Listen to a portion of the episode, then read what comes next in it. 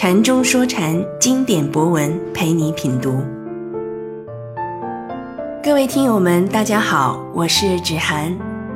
在上周的内容，我们读到了禅师对《论语》首章中三个不义之一的“有朋自远方来”的详解。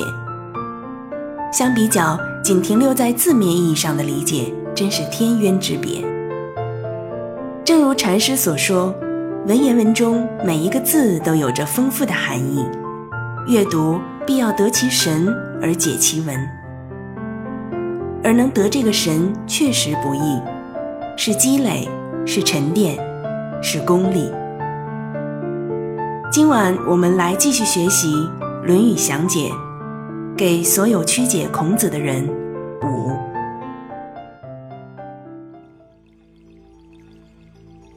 将圣人之道披之六合，播于八方，法度之，教化之，首要且常态的，必然会面对人不治的问题。如果人皆治了，就无所谓法度之，教化之。行圣人之道，乃难行之行。所谓知易难行，知且不易，行则更难。人不智而不允，几乎所有的解释都把智当成知道、理解之类的玩意儿。人不智而不允，快成了现在酸死人的“理解万岁”的对应物了。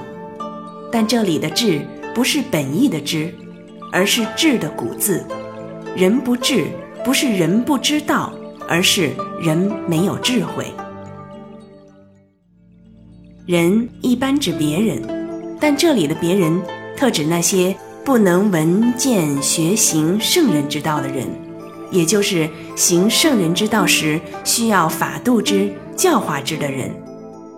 人不智，这些人没有智慧，没有什么智慧，没有闻见学行圣人之道的智慧。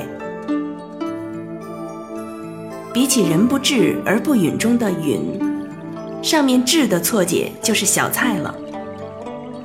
对于这个“允”，《论语》成书后，所有解释都是生气、愤怒之类。其实“允”发允音，有两种声调，第一种发去声，就是通常解释生气、愤怒的那个。但在这里大错特错，这里的音调应该发赏声，解释为郁结。孔子家语有南风之熏兮，可以解五民之允兮。其中的允就是发赏声，解释为郁结。而这里的不允，就是本于南风之熏兮，可以解五民之允兮。不允是使之不允的意思，之是指人不治理的人，谁使之？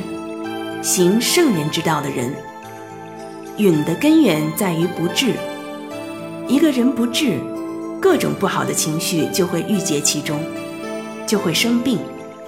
对于中医来看，所有的病归根结底就是允，就是郁结。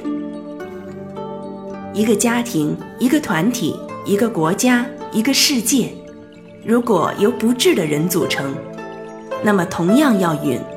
同样要生出郁结来，所谓民怨沸腾、夫妻不和、冷战热战等等，都是由不治而允的结果。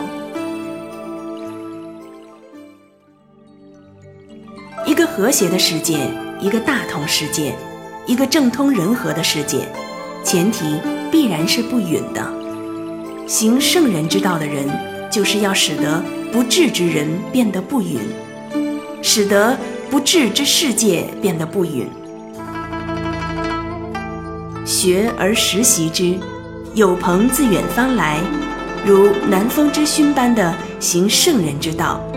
一个最重要的成果检验标准就是不允，就是和谐，就是大同，就是正通人和，就是要把人不治的世界改造成人不允的世界。人不智而不允，现实的天下仍未成就圣人之道的彰显。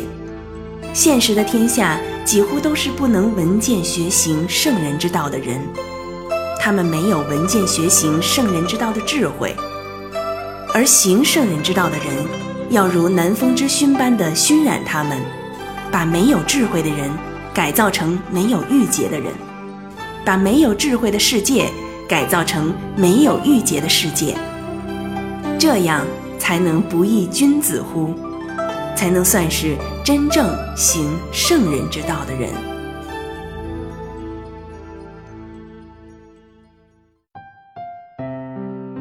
每当品读《论语》详解，都感到心境格外开阔。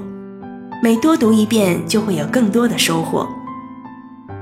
忽然想起禅师在《教你炒股票》中的课后回复里说的一句话：“如果你只看到技术，那就先学技术吧。”人只能先学他看到的东西。